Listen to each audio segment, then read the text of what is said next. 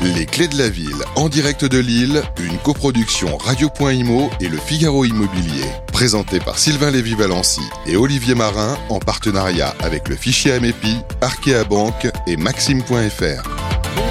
Bonjour, à toutes et à tous. Merci d'être avec nous. Nous sommes ici dans cette magnifique ville de Lille. Nous sommes dans le nord, ici au Palais de la Bourse à Lille, où nous sommes très chaleureusement euh, accueillis. Merci en tout cas euh, d'être avec nous. Je rappelle à toutes fins utiles, euh, voilà, il est 17h passé de 2 minutes. Nous sommes sur les plateformes de diffusion du Figaro Immobilier de Radio Imo.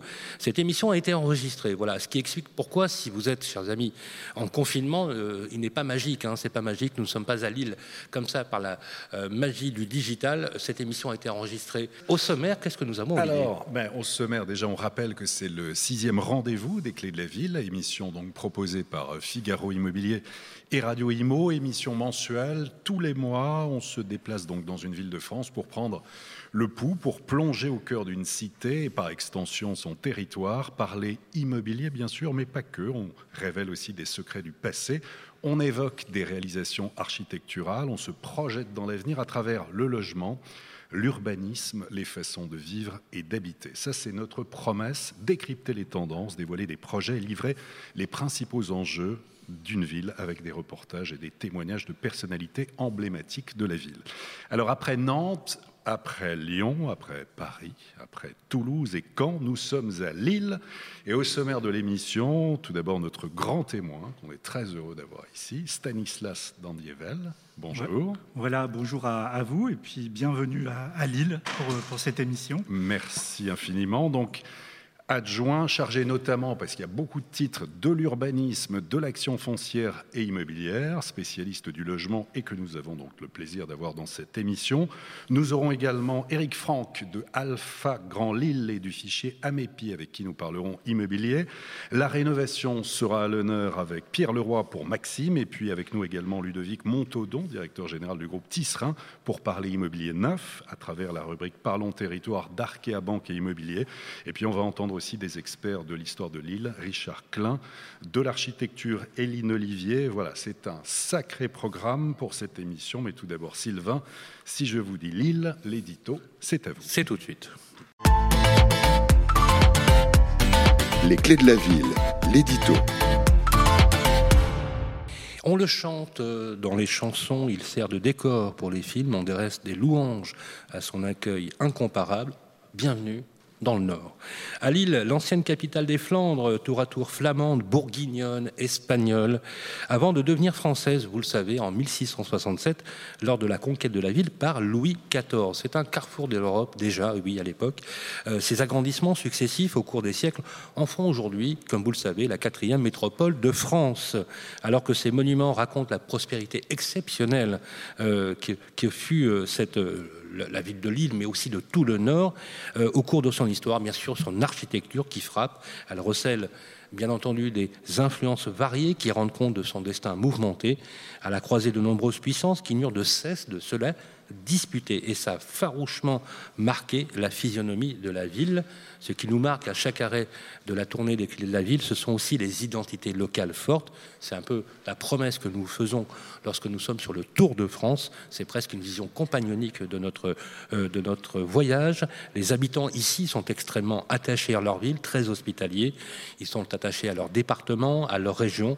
L'île, bien sûr, ne déroge pas du tout à cette règle. Il n'y a qu'à se balader dans les allées de la braderie pour pouvoir s'en rendre compte, euh, ou se déguiser, par exemple, pour le carnaval de Oisem. Une ville où l'on se sent bien, où l'on se prend de passion, où l'on vibre au stade Pierre-Mauroy, un soir de derby face au sang et or Lançois.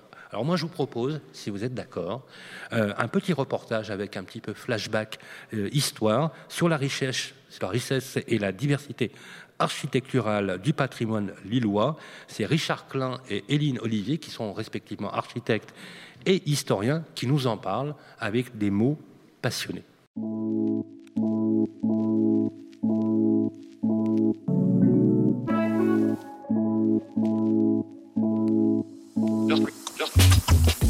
Lille, plus que jamais à la croisée des influences, capitale des Flandres, territoire des ducs de Bourgogne, puis conquête par Louis XIV, des façades ostentatoires richement ornemanées à l'époque flamande, de quoi compenser parfois les gris mélancoliques du ciel.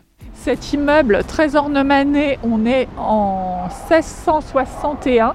Donc si vous comparez les deux, on a encore plus de décors en fait euh, euh, sur ce bâtiment qui forme l'angle qui est plus tardif. Donc il est également euh, de Julien Destré, mais il a 10 ans de plus. Et là, on est encore plus dans, dans le décor, dans la surcharge décorative. Et ici, en fait, on arrive sur le Beauregard. La ville a été conquise en 1667 par euh, Louis XIV.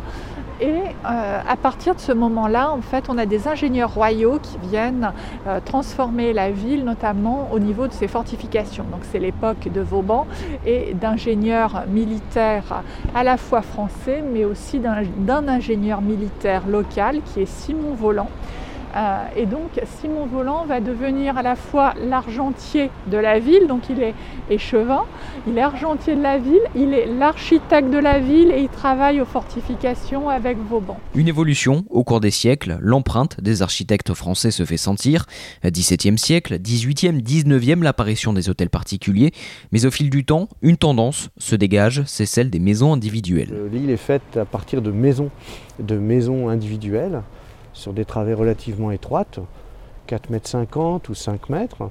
Et euh, cette tradition, pourrait-on dire, constructive se poursuit ici, mais avec un mode un peu différent, voilà, que 17e, que 18e. Avec une illustration symbolique, la maison Coyot, pensée par le célèbre architecte Hector Guimard. Elle est exceptionnelle parce que c'est une commande très particulière.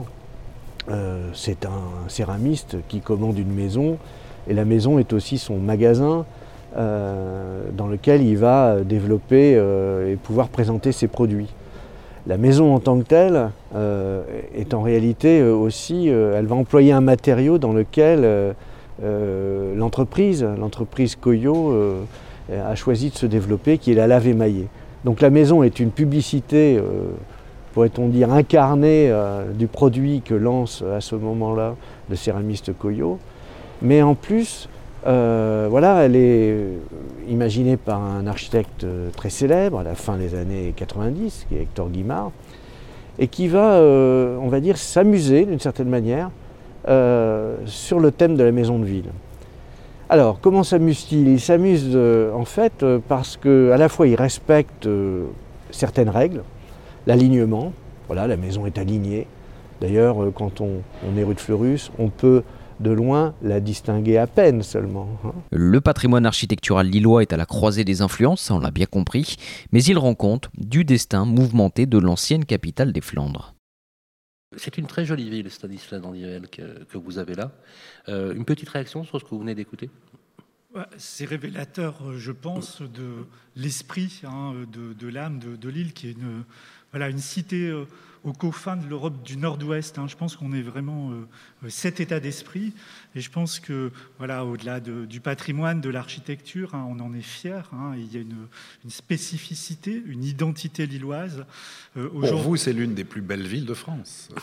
C'est une des belles. Pour vous, la beauté de la ville, qu'est-ce que c'est? Non, c'est la, la, beauté de la ville. Bon, c'est à la fois son je dirais, son atmosphère. Et je pense qu'à Lille, euh, spécifiquement, il y a une atmosphère euh, du jeu, hein, euh, à travers l'écriture historique, architecturale et urbaine, autour de, de, la liaison hein, entre la matière, la, brique, hein, qui est un des éléments de l'identité, mais aussi un paysage qui s'est construit progressivement et que aujourd'hui on est en train de révéler et de développer à travers tout son territoire. Lille a également une, une histoire industrielle et aujourd'hui c'est la renaissance sur ces sites de l'industrie euh, de nouveaux quartiers, des écoquartiers, euh, où se crée à la fois de l'innovation et aujourd'hui on y crée aussi hein, euh, cette atmosphère qui fait que le patrimoine à Lille, c'est aussi le, patrimoine vivant.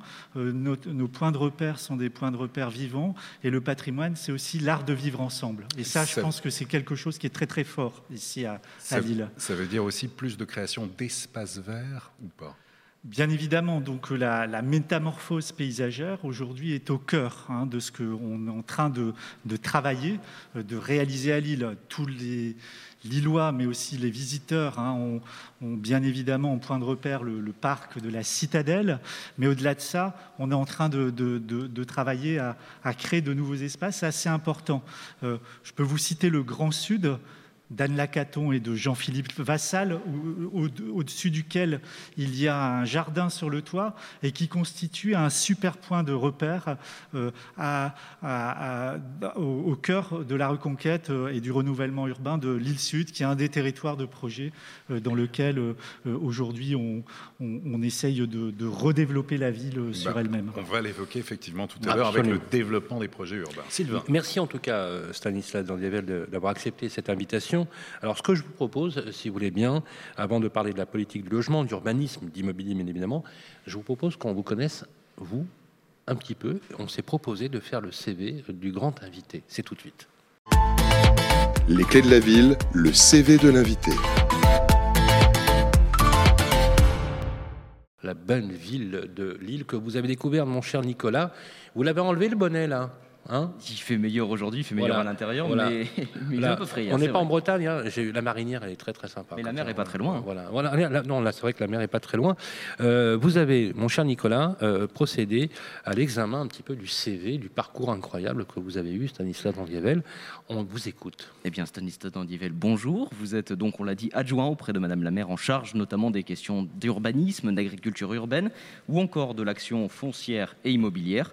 Vous qui êtes urbaniste de profession, diplômé d'un master de l'Institut français d'urbanisme, vous avez tout d'abord travaillé au sein de la délégation interministérielle de la ville, où vous avez notamment mis en place le dispositif du service national de la ville.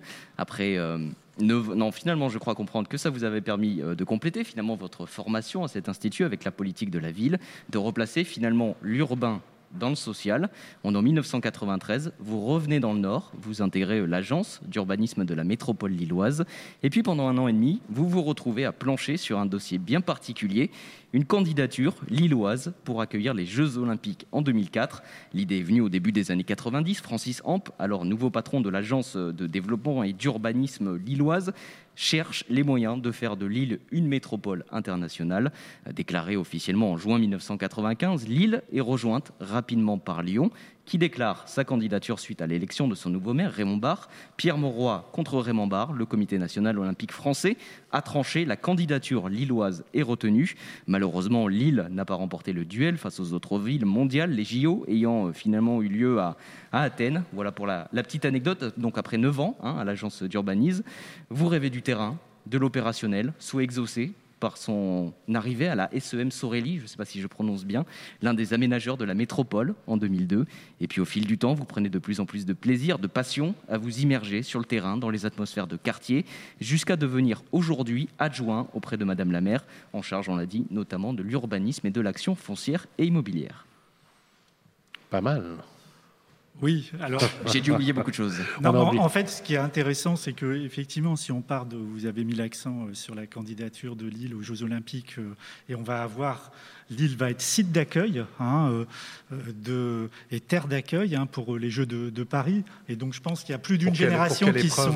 alors, pour le handball, au stade Pierre-Mauroy. Hein, et, ça montre aussi que, je dirais, derrière cette mobilisation, qui était une mobilisation liée à la transformation de la ville, Aujourd'hui, on, a, fortement cheminé. Il y a plus d'une génération par rapport à, cette époque. Donc ça, bon, voilà, ça nous fait revenir un petit peu en arrière. Mais euh, aujourd'hui, ce qui est intéressant hein, dans les, mutations, dans les transformations de, de l'île, c'est qu'on a véritablement, autour de, Martine Aubry, euh, réconcilié euh, l'homme avec la ville. Et on se lance aujourd'hui dans, un projet, c'est un peu le, message que l'on passe aux habitants, que l'on passe à, à celles et ceux qui viennent, qui sont attirés par l'île. C'est dire qu'on veut à la fois réussir cette métamorphose euh, paysagère, cette transformation de l'île vers une ville toujours plus végétale, avec euh, une dimension qui est celle de la, ville bas carbone, qui va consister à la fois à, travailler à la production hein, d'un nouvel immobilier hein, en phase avec son environnement, et à la fois à la reconquête et à la restructuration hein, de l'ensemble du patrimoine bâtis plus anciens et où on voit qu'il y a un potentiel. Ce que Richard Klein évoquait lors du reportage montre bien effectivement comment l'île aussi a un révélateur de, points de repère. Et c'est notre responsabilité hein, politique aussi de les révéler et de les mettre au service d'un projet social comme vous l'avez dit. on va entrer dans le, dans le prosaïque et, le pratico-pratique en recevant euh, l'ambassadeur local du fichier Mépi, on appelle ça des alphas. Il s'appelle pas Roméo, hein, il s'appelle Eric Franck. Euh, c'est un professionnel de la transaction immobilière ici installé à Lille. C'est le moment de notre virgule et de notre séquence Parlons bien. Les clés de la ville. Parlons bien avec le fichier Amépi avec notre invité en plateau, Eric Franck. Bonjour. Bonjour. Deux agences euh, dans le Grand Lille, responsable du fichier AMEPI à Lille, partage de mandat. Alors tout d'abord, peut-être trois chiffres clés. Je sais que c'est pas évident, on l'a évoqué notamment tout à l'heure, il y a beaucoup de disparités, mais enfin ce sont des tendances, et pour aussi donner l'idée à des gens qui ne connaissent pas forcément Lille, quel est à peu près le prix au mètre carré, on va voir ça aussi avec vous en détail. 3500 ça, c'est le premier chiffre clé. 3500 euros prix moyen au mètre carré d'un appartement ancien à Lille, selon les dernières statistiques des notaires. 8 comme 8%, ça, c'est la hausse de prix annuelle. 210 000 comme 210 000 euros, ça c'est le prix moyen d'une maison ancienne à Lille, avec une hausse annuelle plus modérée, on est autour de 5%. Dynamisme économique, forte présence étudiante, renouvellement de quartier, fort réseau de transport, situation géographique, activités sportives et culturelles. Lille toujours bien classée dans le palmarès des villes où investir. Et vous qui êtes l'un des meilleurs spécialistes hein, de l'immobilier euh, lillois, vous allez nous éclairer. On va prendre avec vous la, la clé de la ville, mais aussi peut-être la clé des champs. Et bon, tout d'abord, en cette période très particulière de crise sanitaire, comment se porte le marché immobilier lillois? Le marché immobilier lillois est très fluide. Il est en revanche très tendu. Il est en revanche hyper tendu. Il est hyper tendu et il y a une totale asymétrie entre l'offre et la demande. À totale asymétrie, tant sur le plan de la transaction que sur le plan locatif. Et donc c'est un véritable problème. En fait, ce que vous dites, c'est que le stock n'a jamais été aussi bas. Le stock n'a jamais été. En fait, vous avez une demande qui est pléthorique, une très forte demande et très peu de produits à vendre. Le stock n'a jamais été aussi bas. Euh, au sein euh, d'une même structure, euh, nous disposons aujourd'hui en moyenne d'un portefeuille de 10 mandats. il, y a encore, il y a encore 10 ans, c'était le portefeuille d'un négociateur immobilier. Et ça, donc, depuis quand cette pénurie en fait de, de produits sur le marché ou de manque d'offres? Avant la crise sanitaire? Avant la crise sanitaire, avant la crise sanitaire, nous échangeons régulièrement au sein euh, de nos réunions AMEPI, euh, donc euh, Alpha Grand Lille. Nous sommes 80 à échanger et nous avons le reflet total de la métropole puisque nous sommes organisés sur cinq bassins ce qui, nous donne une vue précise euh, du marché de l'immobilier. Et euh, nous nous plaignons depuis au moins deux à trois ans d'une totale pénurie, et nous sommes tristes en réunion d'annoncer que bah, j'ai un mandat, j'ai un nouveau mandat exclusif ou je n'ai pas de mandat exclusif. comment vous l'expliquez alors? Comment je l'explique? En fait, une pénurie de, une pénurie de logements. Pendant des années, on n'a pas produit de logements. Euh, il se peut aussi que certains... Pénurie de logements neufs, hein, là vous parlez, c'est ça. Il y a un manque de production déjà d'offres neuves. manque de production, peut-être manque de production d'anciens aussi. On va, on va en parler tout à l'heure parce qu'on a une séquence avec, euh, avec un grand professionnel de la promotion immobilière qui s'appelle Luc de Montaudan tout à l'heure, dont on, va parler effectivement. Euh, effectivement, on peut dire qu'on a un spectre de crise dans le neuf qui est sans précédent hein, et qui touche toutes les régions de France. Ça donc oblige les personnes à aller vers l'ancien, hein, le bâti ancien, et donc forcément ça crée une compression, c'est ça en fait ah, C'est plus qu'une compression, c'est un, un, blocage. Est-ce que ça augmente les prix? Ça augmente les prix, euh, oui. Euh, il y a une tendance, euh, et notamment depuis la sortie du dernier confinement, à un certain emballement qui nous réserve des surprises. On peut donner des chiffres ou pas? Pour, qu'on comprenne la comparaison. Je, oui, par, par exemple, euh, vous, avez cité effectivement une moyenne de, prix euh, statistiquement. Euh, des notaires, 3500 euros, prix 3 3500, ce qui me paraît tout à fait crédible et, raisonnable, notamment sur le, secteur où j'évolue personnellement, qui est le secteur de la Madeleine.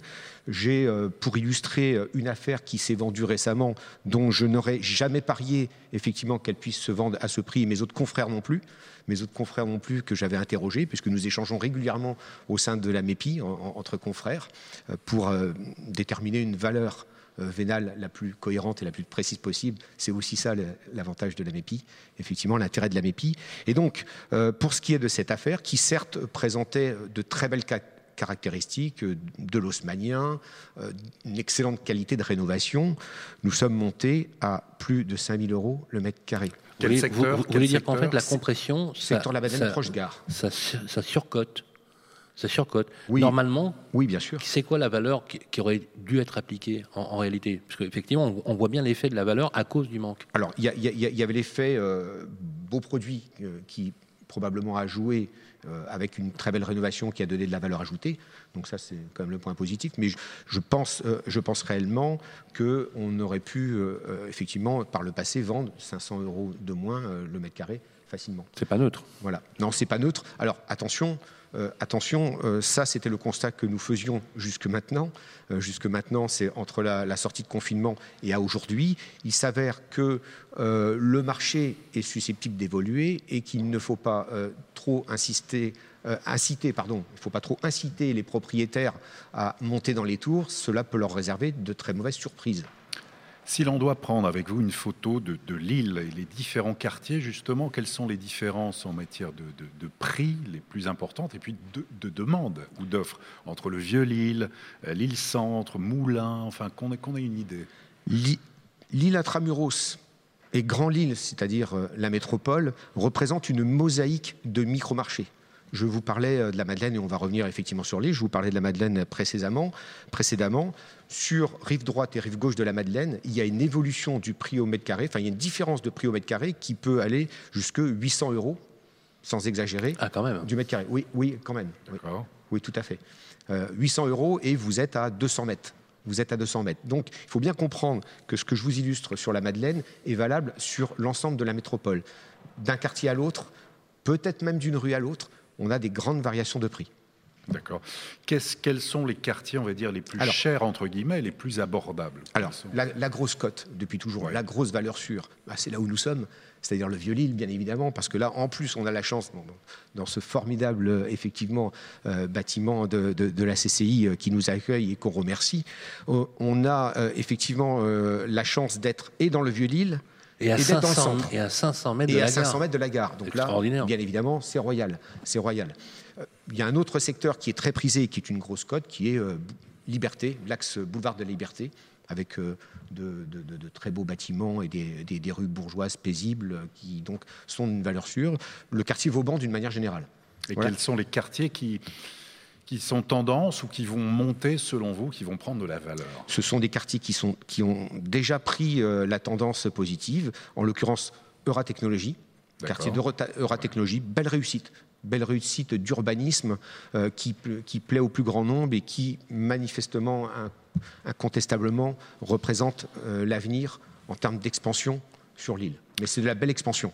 Et en dehors de l'île, alors sur les, si on va sur la métropole, y a-t-il aussi des zones particulièrement attractives On va dire première couronne. Que, vous, conseillez... vous, avez dit deux couronnes hein, tout à l'heure. Il y a deux couronnes. Hein. Alors, il y a effectivement deux couronnes. Je vous dirais que, d'une manière générale, la couronne nord et la couronne sud est attractive. Euh, elle est attractive. Elle est devenue d'autant plus attractive. Elle est devenue d'autant plus attractive que, euh, avec le confinement, on a envie d'espace vert et que peut-être certains Lillois ont voulu effectivement euh, envisager euh, un petit déplacement en couronne. Je dis bien un petit déplacement en couronne parce qu'on a un autre problème, c'est que c'est la circulation. La circulation et, l'accès, Monsieur Dandivel pourrait euh, On vous fera réagir d'ailleurs sur, sur, vos, propos. Donc couronne nord, couronne sud, effectivement, ça, ça a pris de l'attrait. Euh, beaucoup plus attrayant. Et, sur la notion d'espace vert, de demande justement de, plus d'espace et tout ça, est-ce que ça s'est limité, comme dans certains secteurs en France, à uniquement de la recherche, du renseignement, ou ça s'est traduit en actes? Vous, entendez par là Est-ce que, est que la demande a changé? Est-ce qu'on vous demande des plus grandes pièces, des terrasses, du terrain, avec euh, voilà, à l'aune de la plus crise de verdure, quitte à s'éloigner un peu de Il y a 30 ans, quand on poussait le pas de ma porte, on me disait Ah, je veux pas de bruit. Ensuite, on m'a dit je veux de la luminosité. Et aujourd'hui, effectivement, on me dit je veux du verre. Moi, je veux de l'air. Je ne leur offre pas toujours du verre si je suis à la Madeleine. Je leur offre du verre si je m'écarte un peu. Euh, mais au minimum, ils veulent un espace extérieur. Donc certains biens, si ce n'est pas du prestige de type haussmannien, sont susceptibles de souffrir effectivement de cette absence d'espace extérieur. On est bien d'accord que ça, c'est l'impact aussi de la crise, on est d'accord. Hein oui, L'espace, le verre et de l'air, donc avec, avec, une vue. Dernière chose avant que euh, Stanislas Dandievel réagisse. Euh, alors vous, l'encadrement des loyers, euh, c'est pas du tout votre truc. Hein. C'est pas trop mon truc. Vous avez même utilisé des mots un peu forts, on peut le dire. Hein. non, non, mais euh, exprimons-nous. On est en démocratie. Oui, je, effectivement, je l'ai qualifié d'idiot euh, précédemment. Cet encadrement des loyers, j'en suis désolé, Monsieur Dandievel. idiot est peut-être fort, bien évidemment, mais au minimum, il sera contre-productif. Donnez-nous quelques exemples qui vous feront croire, penser. c'est intéressant de confronter les idées euh, il en va aussi de la vitalité du débat public, euh, sur euh, justement pourquoi ça ne fonctionne pas selon vous. Bah, c'est pas bon. Ça vous avez parlé tout à l'heure de désinvestissement, vous avez parlé de, de choses quand même assez fortes. Certains propriétaires nous contactent en envisageant, surtout sur des petites surfaces, parce que vous, évoquez l'aspect punitif, euh, Monsieur Dandivel, mais en l'occurrence, euh, on, est en plein dedans. Je vous prie de croire que les propriétaires, et il ne s'agit pas de nous, parce que nous, euh, finalement, nous sommes des intermédiaires, et nous sommes là pour effectivement relater le marché, de, l'immobilier. Mais je puis vous dire, veuillez, croire que les propriétaires vivent l'encadrement des loyers comme une véritable punition et réfléchissent à vendre. Donc, s'ils vendent c'est moins de logements, et moins de logements représente une véritable catastrophe. Véritable catastrophe, et là je, pèse mes mots, parce que le marché locatif est en totale pénurie. Je vais vous donner un, exemple, euh, effectivement, Sylvain, euh, de difficultés que l'on peut rencontrer, moi et mes confrères, bien évidemment. Vous publiez, euh, vous publiez une annonce pour une offre locative vendredi soir, et vous avez oublié de la dépublier samedi soir. Et vous vous retrouvez avec 50 mails, 60 mails, 70 demandes et avec, bien évidemment, peut-être 30, euh, 35 visites et peut-être 10 candidatures. Je plains les locataires. Le plus triste est pour les locataires. Un propriétaire saura toujours revendre son logement. Le pauvre locataire, euh, le pauvre locataire pour trouver un ne sait pas se loger. Pour trouver un logement. Pour trouver un logement. Merci, Eric Franck. On enchaîne tout de suite avec euh, notre prochaine virgule. On va parler de rénovation énergétique. On attend Pierre Leroy, le patron de Maxime, sur la rénovation énergétique. C'est notre virgule Parlons mieux. Les clés de la ville, bien mieux avec maxime.fr. Et oui, on est bien mieux avec Maxime.fr, une plateforme qui propose, euh, Stanislas Dandievel, justement, de mesurer l'efficacité et faire les bons choix en matière de rénovation énergétique. Il ne vous a pas échappé d'ailleurs que nous sommes, euh, nous, avec Radio Imo et nos partenaires qualité à l'EDF aussi, sur le Tour de France des copro vertes, où chaque semaine on fait le tour d'une ville pour justement lutter contre les passoires énergétiques. Euh, cette question, Pierre Leroy, vous en êtes le spécialiste. Bonjour à, tous. Donc, effectivement, au carrefour de l'Europe, Lille gagne des habitants depuis 1982, euh, dixième ville de France, avec plus de 232 000 habitants, selon le dernier recensement effectué par l'INSEE.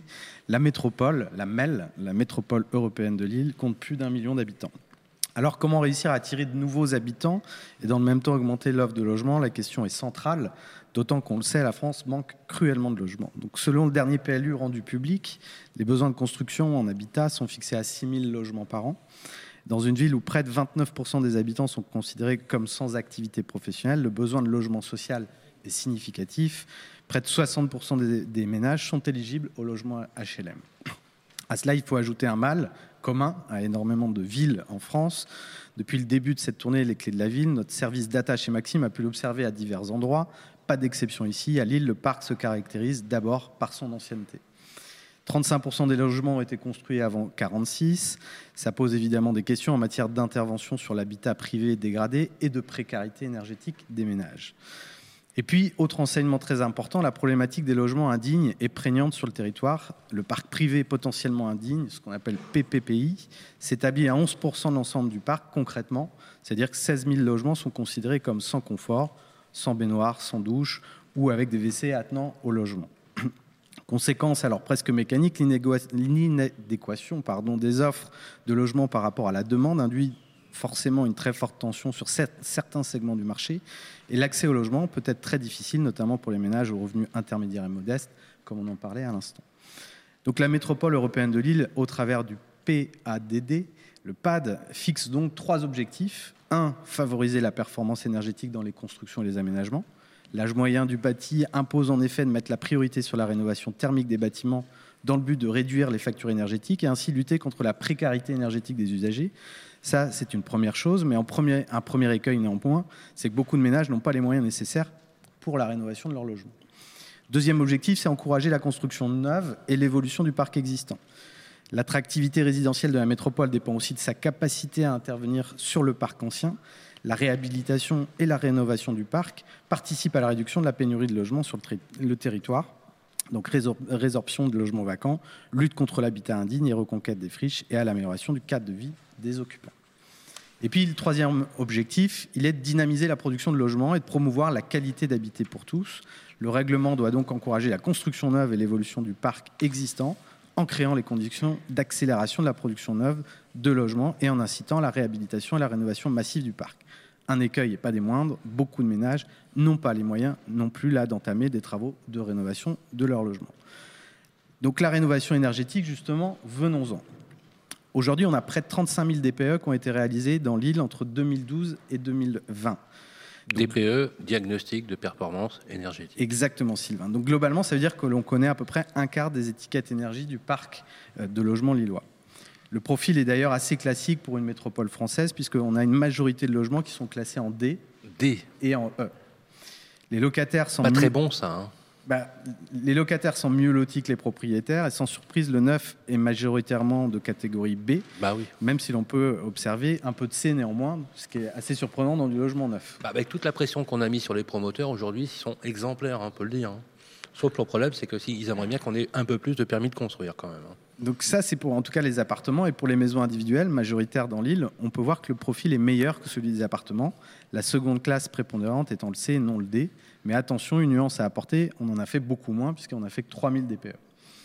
Donc à noter également que dans les communes de la Melle, on a quand même fait 138 000 DPE entre 2011 et 2020. Donc on a une bonne vision. Bien, On a une bonne vision du, sujet. Une bonne dynamique, ça.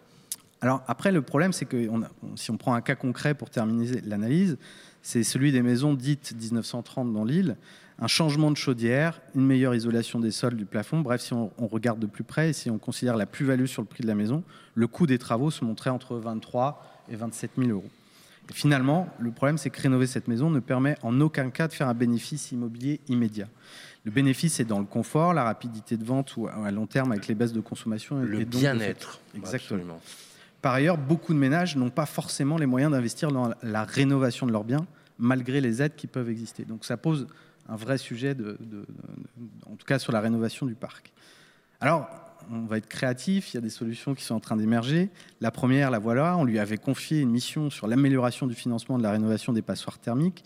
Le directeur de la Banque des territoires, Olivier Sichel, a rendu son rapport auprès de la ministre du Logement et celui de l'économie et des finances. Et, oui, nous en, avons, nous en avons parlé et euh, pas plus tard que la semaine dernière sur BFM Business. Voilà, rapport Sichel. Exactement, et ce rapport préconiserait notamment un toilettage du prêt avance mutation afin de donner un coup de fouet à sa distribution par les banques. Concrètement, ça veut dire quoi? Le prêt, il est garanti par une hypothèque constitué du montant initial du prêt, augmenter des intérêts capitalisés annuellement. Le remboursement du prêt s'effectue exclusivement lors de la mutation du bien. Donc, ce qui est peut-être un moyen, effectivement, oui, d'accéder Ça fait un effet de levier, évidemment, à la revente. C'est pas mal comme idée. Exactement. Et puis, on a des solutions aussi tout à fait intéressantes, locales, cette fois-ci. Donc, focus sur une start-up de la French PropTech, Syrup.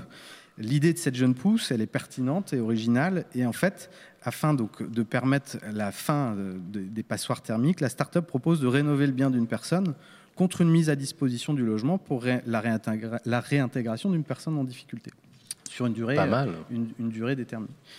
Donc il y a des choses qui sont en train d'émerger et qui sont intéressantes. Donc on le dit, on le répète, la rénovation énergétique est essentielle aujourd'hui, mais on le sait aussi, avec la crise économique des ménages en difficulté, son application est loin d'être un fleuve tranquille. Merci euh, Pierre, euh, brillant votre euh, analyse. Stanislas Dandievel, un commentaire. Ah, sur le constat et le diagnostic, vous avez raison. Et en même temps, euh, je pense que Lille, voilà, une des villes qui a pris l'avance avec la métropole européenne de Lille.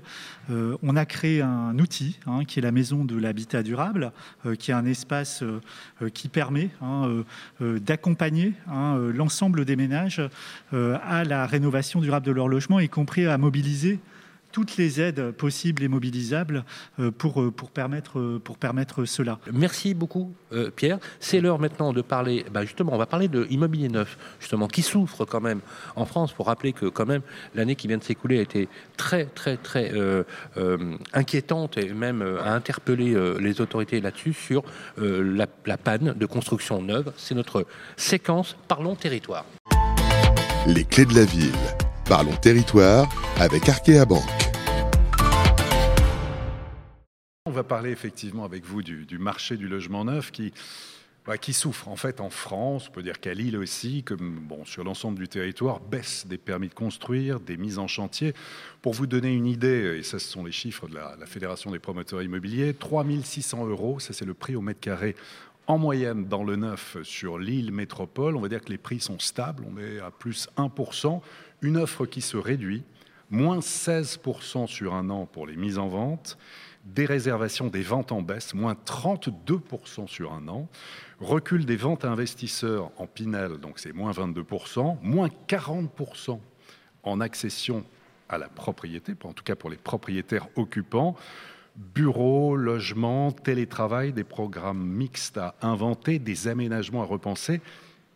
Tout d'abord, quel bilan vous faites-vous et où est-ce que l'on construit à Lille donc, euh, vous avez raison, l'immobilier neuf à Lille suit euh, la tendance générale au niveau de la métropole, peu ou prou la tendance des marchés des métropoles régionales, euh, hors Île-de-France, bien sûr, qui a un fonctionnement un peu différent en ce moment, à savoir, vous l'avez dit, un recul très fort des réservations de logements en 2020 une baisse marquée également des mises en vente par rapport à 2019, qui était déjà une année assez faible, ce qui conduit au final à une augmentation euh, des prix de vente, puisque nous sommes, euh, euh, nous sommes globalement dans une crise de l'offre. Vous parliez des, des, chiffres sur la métropole avec des prix de vente relativement stables. Il faut être plus précis dans, dans l'analyse.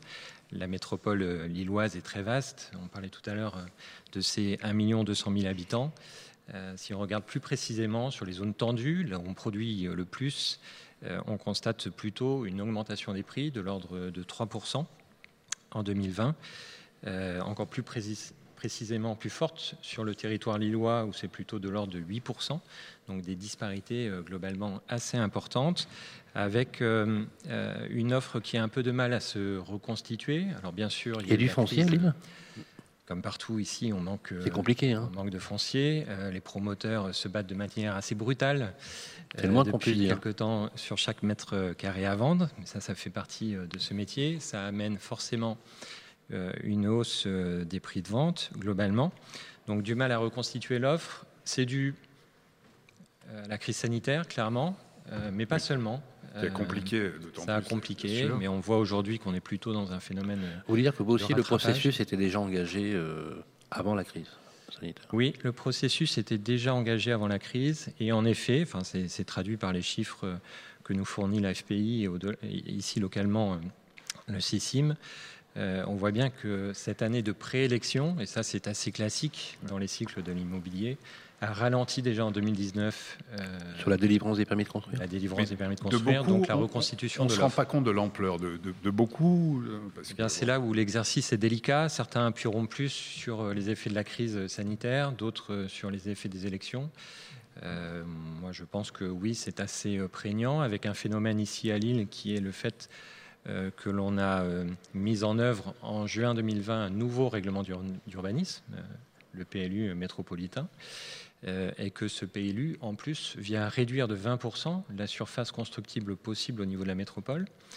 Euh, donc ça, tout ça, ce sont donc des il y avait des compressions foncières. dire exactement compression foncière, rareté du foncier, on se bat effectivement les, promoteurs sur, sur les terrains, et un nouveau PLU qui finalement euh, rajoute une entrave supplémentaire quelque part. Ça joue, sans quelque part. Alors, vos rapports, peut-être un mot justement entre promoteurs privés et municipalités?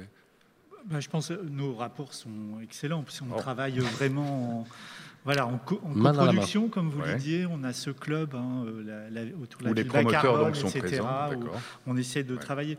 Alors, je pense aussi qu'il y a des différenciations. Dans, dans l'univers métropolitain, aujourd'hui, Lille continue à, à, produire. Nous, on a, on a rempli nos objectifs. Hein. Moi, moi je signe les permis de construire dans cette ville. Je n'ai pas eu un ralentissement de la signature, et y compris, on s'était organisé pendant la période de crise sanitaire. Euh, voilà, il y a eu peut-être cette neutralisation pendant deux mois, mais on a tout de suite repris dès qu'on l'a pu, et on a, on a permis euh, l'anticipation de la reprise des chantiers pendant la période de confinement. C'est le cas, Ludovic euh, Montodon voilà. Sur la ville de Lille, oui, je pense. Après, on réfléchit aussi à l'échelle de la métropole, ou dans certaines communes, suite notamment aux élections. Voilà, et c'est vrai que toute la métropole n'a peut-être pas euh, suivi hein, euh, ce, rythme et cette, euh, cette ambition hein, de, de, production. Bah, je pense qu'il y a peut-être une frilosité de certains maires à sortir des projets bah, face à des oppositions, de couleur politique qui face à des, voilà, des oppositions qui, naissent.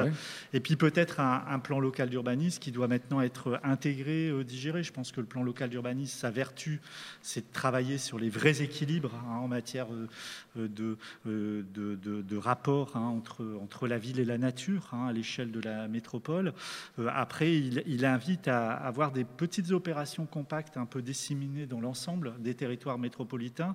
Euh, voilà. Et le temps de génération hein, de, de, ces petits projets hein, euh, qui, peuvent, qui peuvent effectivement s'inscrire, bon, il y a peut-être eu un, un effet de tempo, un peu temporaire. Mais euh, ce qui est intéressant dans, toutes ces réflexions sur la, fabrique hein, de, de, la ville et le dialogue que nous avons ensemble, c'est euh, voilà, comment on invente les formes immobilières de demain, euh, en termes de réversibilité, mais en termes aussi de, de, combinaison, de mixité, d'évolutivité. Hein. Je pense au-delà de la réversibilité, c'est dire voilà, le bureau post crise sanitaire, c'est plus le bureau avant crise sanitaire et euh, les usages vont forcément fonctionner différemment. Idem pour euh, l'habitat et le logement. Où il y a peut-être un petit espace de travail à trouver. C'est peut-être des logements un peu plus grands. Justement, voilà, justement Stanislas Dandiavé, vous me permettez de faire cette transition. Là, il est pratiquement l'heure de nous quitter. Il nous reste euh, une petite minute pour conclure. Mais je voulais vous poser cette question parce que vous venez de, finalement de faire cette transition. Ludovic, est-ce que euh, Luc, c'est Luc, pardon, Ludovic. Ludovic, oui, Ludovic. Est-ce que vous avez modifié votre façon de construire? Est-ce qu'avec cette crise qui a quand même beaucoup questionné une pièce supplémentaire peut-être pour bosser, euh, un agrandissement de la pièce à vide, parce qu'effectivement, promiscuité liée à l'espace? Est-ce que vous avez plus de balcons, plus de terrasses? Est-ce que aujourd'hui, euh, quand vous savez qu'on parle beaucoup de désartificialisation des sols, comment vous en avez tenu compte, vous, en tant que promoteur? Est-ce que ça va changer les choses pour vous, là, demain, aujourd'hui? Alors, vous savez qu'on est sur des processus de création longs. Oui, on a commencé à y penser avant la crise sanitaire. Et c'est vrai qu'on a euh, accélérer notre réflexion. Euh, après, on est toujours tenu par le foncier et le fait que nous sommes dans un marché extrêmement concurrentiel et que ce que l'on vend, c'est de la surface produite. Donc, il faut toujours, malheureusement, produire pour être concurrentiel sur ce marché. Mais je suis sûr qu'on est dans une phase de mutation. On voit bien que les choses changent. Et d'ailleurs, la mairie de Lille nous incite à repenser un peu formes, ces formes d'habitat. Euh, nous sommes en réflexion euh, avec euh, des startups sur, sur, sur ces transformations de logements en fil de temps. Vous parliez de réversibilité de bureaux, mais également des logements eux-mêmes qui peuvent, selon les temps, s'agrandir ou, ou, pourquoi pas être loués séparés. oui, tout ça est en cours. Après, on en verra les premières euh, réalisations que euh, dans les deux ans qui viennent, pas avant. Merci euh, beaucoup. Voilà, il est temps de nous quitter. Olivier, où serons-nous le mois prochain? Alors, les prochains rendez-vous en avril, nous serons à Bordeaux. En mai, nous serons à Annecy. En juin, à Montpellier. Et Peut-être en juillet à Marseille. Peut-être à, Marseille. Voilà, on fera euh, la tournée aussi de, des plages, pourquoi pas, hein, avec un camion podium. Qu'est-ce que vous en pensez? Ça peut être, pas, mal. Voilà, c'est l'heure des remerciements aussi. Voilà, euh, merci à vous, Stanislas Dandievel, d'être adjoint au maire en charge effectivement de cette métamorphose paysagère. J'aime beaucoup l'image euh, qu'elle donne d'une ville harmonieuse, d'une ville apaisée. voilà, on a besoin de vous, c'est important. Alors, signer quand même des permis de construire, ça c'est bien. agrandissez le parc, essayez effectivement de travailler plus de concertation avec les professionnels encore une fois, c'est le lieu du débat, voilà, de pas forcément être d'accord, mais au moins euh, d'échanger. Je pense que vous, êtes, vous avez cette réputation euh, d'être un homme ouvert au dialogue et, au contact, me semble-t-il. Voilà, merci pour, euh, pour ces échanges aussi. Je pense que voilà, c'était fort intéressant et ça, voilà, ça nous donne des, des perspectives. Hein Merci. continuer. Merci beaucoup. Merci Merci, beaucoup. également Merci aux équipes du. Figaro. Merci. Et merci aux équipes de Radio Imo. Vous avez été top, les gars. Merci à vous, euh, Ludovic Montodon. Vous avez beaucoup de boulot en ce moment parce que vous venez d'acquérir Nakarin et donc forcément, c'est un groupe qui va compter dans l'avenir. Euh, À mon avis, il va falloir le suivre avec beaucoup de vigilance. Voilà. Merci à toutes et à tous. Sur vos applaudissements pour euh, le Tour de France de l'immobilier.